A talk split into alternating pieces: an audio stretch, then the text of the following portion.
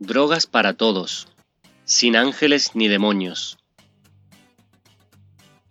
Este episodio será de introducción, definir qué es una droga, hablar de temas legales, hablar de distintos tipos de drogas, efectos, daños, etc.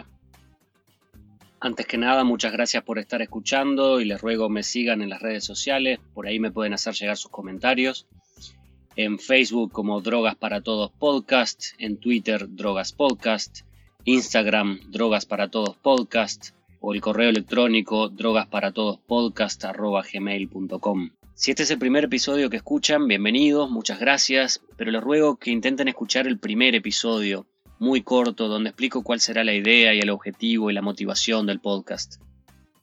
Definir qué es una droga no es tan fácil como parece en el ámbito farmacéutico será una determinada cosa, en el ámbito legal será otra cosa. Pero en general estamos hablando de sustancias que alteran el funcionamiento del organismo, tanto físicamente como mentalmente. Y hasta ahí, con esa definición, uno podría incluir muchas cosas en el término drogas. De hecho, ahora hay gente que quiere incluir el azúcar como una droga. Yo no quiero ir a esos extremos, me parece que no tiene sentido. Azúcar o cualquier tipo de comida, dejémoslo afuera, y después otras adicciones como pueden ser las apuestas, el juego, que incluso ahora se están clasificando como trastornos psicológicos, también dejémoslos afuera. Me referiré siempre a sustancias. Quizás la distinción que cabe hacer es entre drogas legales e ilegales, es decir, alcohol y tabaco o cafeína, por ejemplo, las tres drogas más populares legales, si incluirlas o no en el término drogas. El foco de este podcast será de las drogas ilegales, porque bueno, sobre el tabaco y el alcohol ya hay mucho escrito. Sin embargo, claro que hablaré de ellas como referencia, como comparación, como analogía. Pero en definitiva usaré aquí el término drogas como se usa coloquialmente, como se usa en general referido a las drogas ilegales. Y claro, incluso la definición de legal o ilegal es un poco ambigua o no muy clara, porque según en donde estemos, alguna droga será legal o no. Por ejemplo, actualmente hay países en los que la marihuana está legalizada ya sea para fines terapéuticos, medicinales o incluso recreacionales. U otros países donde el, tabaco y el alcohol, que en general en el mundo son drogas legales, están completamente prohibidos. Más allá del deseo o la intención de definir el término droga, creo que es un problema justamente meter a todas las drogas en la misma bolsa, porque los efectos que tienen son muy distintos, el tipo de consumo es muy distinto. Por ejemplo, a mí me pasó que cuando le conté a mi madre que había probado el SD y le pregunté qué sabía del SD, me dijo, es una droga ilegal, igual que la heroína. Y supongo que la mayoría de los que están escuchando sabrán que el LSD no se parece en nada a la heroína. Y si no lo saben, sigan escuchando los podcasts que más adelante explicaremos las diferencias. Pero creo que ese concepto de meter todo en la misma bolsa, como ven, no le hace bien a nadie. Otra división bastante común que se suele encontrar al respecto de drogas es entre las drogas naturales o sintéticas. Y por supuesto esta división normalmente la usan más los partidarios de drogas denominadas naturales, por ejemplo cannabis, hongos alucinógenos o ayahuasca. Esta clasificación no tiene base científica alguna. En definitiva, una droga es una molécula, y no importa si salió de una planta o si salió del laboratorio. El efecto de la molécula será lo que el cuerpo sienta. El creer que porque una droga es natural es menos dañina que una droga sintética es una falacia lógica. Así como creamos muchas drogas en el laboratorio que han sido de un beneficio enorme para la humanidad, de la misma forma se pueden crear drogas dañinas en el laboratorio. Pero lo mismo pasa con la naturaleza. Así como la naturaleza puede tener alguna droga inocua, digamos, también genera muchísimos venenos. Muchísimas plantas son completamente venenosas, mortales para el ser humano. Además, quizás la sustancia sea natural, pero la sustancia no es toda la droga. El medio de administración también es parte de la droga. Y fumar no parece ser algo natural. Al menos yo nunca he visto ningún ciervo fumando. También hay casos en los que drogas que aparecen en el mundo natural se puede producir también en el laboratorio sintéticamente por mayor facilidad. Por ejemplo, el compuesto activo de los hongos alucinógenos o el DMT. Y los efectos son indistinguibles entre el compuesto natural y el sintético, sacando experiencias subjetivas en donde habrá gente que asigne una espiritualidad a las plantas, pero desde un enfoque netamente científico son exactamente la misma droga con los mismos efectos. de hecho a veces con mejores efectos, porque consumir la planta implica consumir otras sustancias que tendrán efectos negativos y no psicoactivos, que no es lo que deseamos, como por ejemplo cuando uno consume hongos y el estómago queda pesado, uno vomita. Eso es en parte el efecto que el propio principio activo tiene en los receptores de serotonina presentes en nuestro estómago, pero también es el esfuerzo del cuerpo por digerir una materia que no está acostumbrado, que no es alimento. Otra clasificación que se escucha normalmente es drogas buenas o malas, básicamente. Y esta clasificación de vuelta no tiene un fundamento claro. Dependiendo del uso que haga uno de determinadas sustancias, el contexto, será el efecto positivo o negativo que tengan nuestras vidas. Así como hay gente que encuentra muchos beneficios en el cannabis, también hay gente que encuentra muchos beneficios en la cocaína o en la heroína.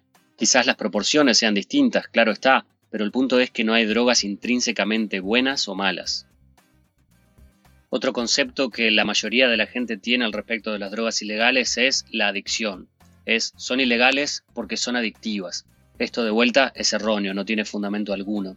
Drogas como el alcohol o el tabaco son tremendamente adictivas, tanto físicamente como socialmente, y son legales. Y otras drogas, como por ejemplo todas las drogas alucinógenas, no son adictivas y sin embargo son ilegales. En definitiva, hasta ahora vengo hablando de cómo no se pueden clasificar las drogas. Pero entonces, ¿cómo sí se podrían clasificar? Bueno, eso también es difícil porque hay muchas categorías distintas según el tipo de efectos, pero la mayoría de las drogas, las principales, caen en cuatro categorías. Primero, depresores del sistema nervioso central, y el principal de ellos es el alcohol, y otro ejemplo sería la heroína. Son drogas que provocan euforia, una sensación corporal, mental de placer, o una relajación, o una facilidad de interacción social, etc. Otra categoría sería los estimulantes, y en esa categoría caería la nicotina del tabaco, la cafeína del café o la cocaína. Son drogas que generan un estado de alerta o de mayor energía. Normalmente son bastante adictivas, uno se hace adicto a esa energía extra. En Uruguay, por ejemplo, mi país, uno puede ver a todo el mundo por la calle como algo tradicional, tomando mate. Y el mate no es otra cosa que un montón de cafeína. Otra categoría serían los cannabinoides, en donde está básicamente la marihuana, si bien tiene efectos que se podrían clasificar dentro de las otras familias, en general es una familia en sí mismo. Y una última categoría, de vuelta solo para simplificar y mantener en cuatro en los principales, serían las drogas alucinógenas, LSD, hongos, DMT y otras muchas otras sustancias, en donde el efecto es principalmente mental, no tanto físico.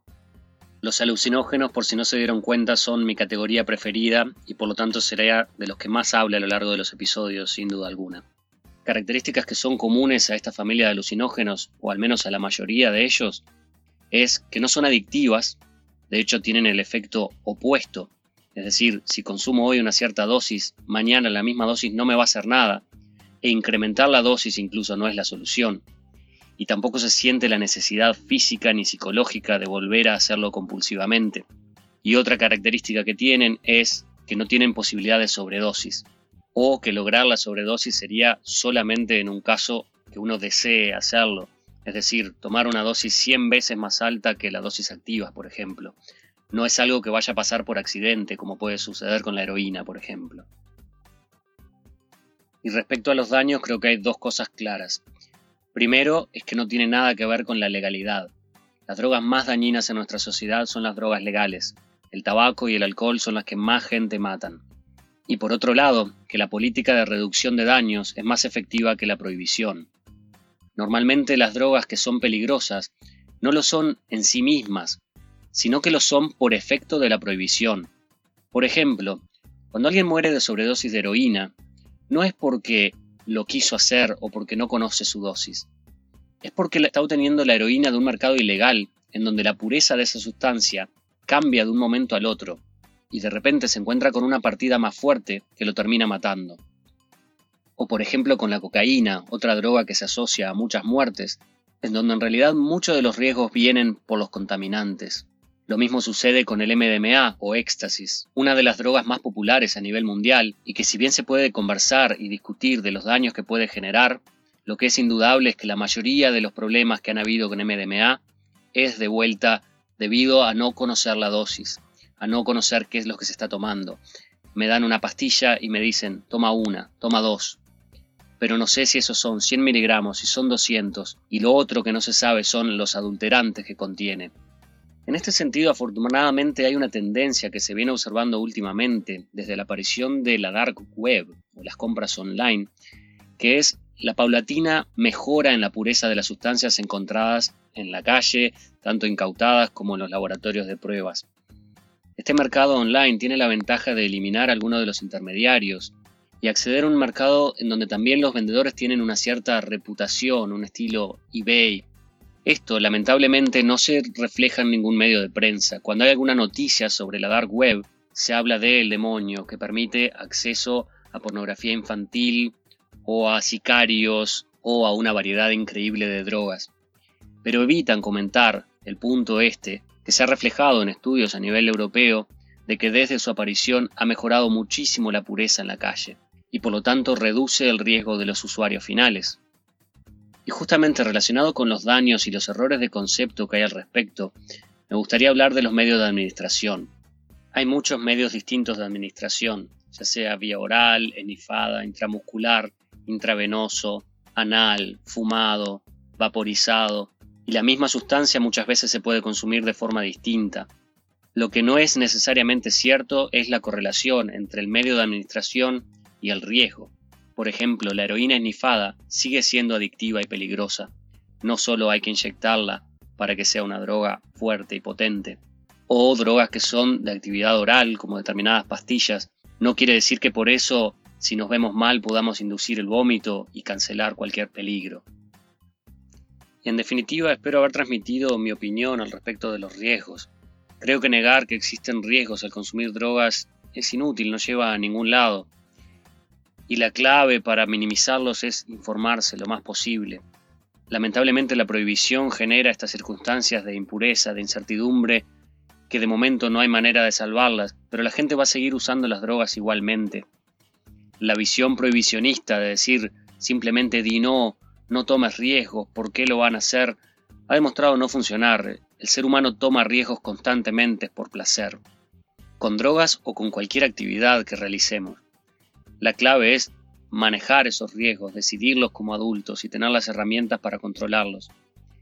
De mucho de lo que he hablado aquí en cuanto a clasificación de legal o no, de riesgos, me gustaría recomendarles el trabajo de un hombre, David Nutt. Este hombre es británico, Trabajó, bueno, en muchos puestos relacionados a drogas a lo largo de su vida, llegando a ser el consejero para el sistema de salud de Reino Unido.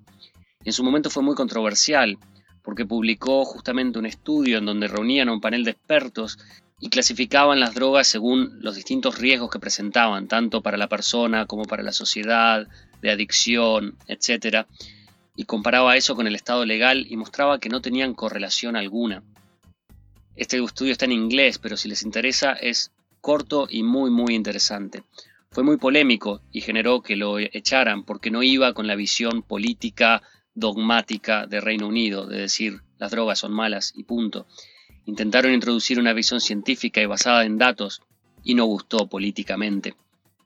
Otro estudio interesante de este hombre fue comparar los riesgos del éxtasis con los riesgos de la equitación mostrando que la equitación en realidad es mucho más peligrosa si uno compara el número de accidentes comparado con la cantidad de exposición.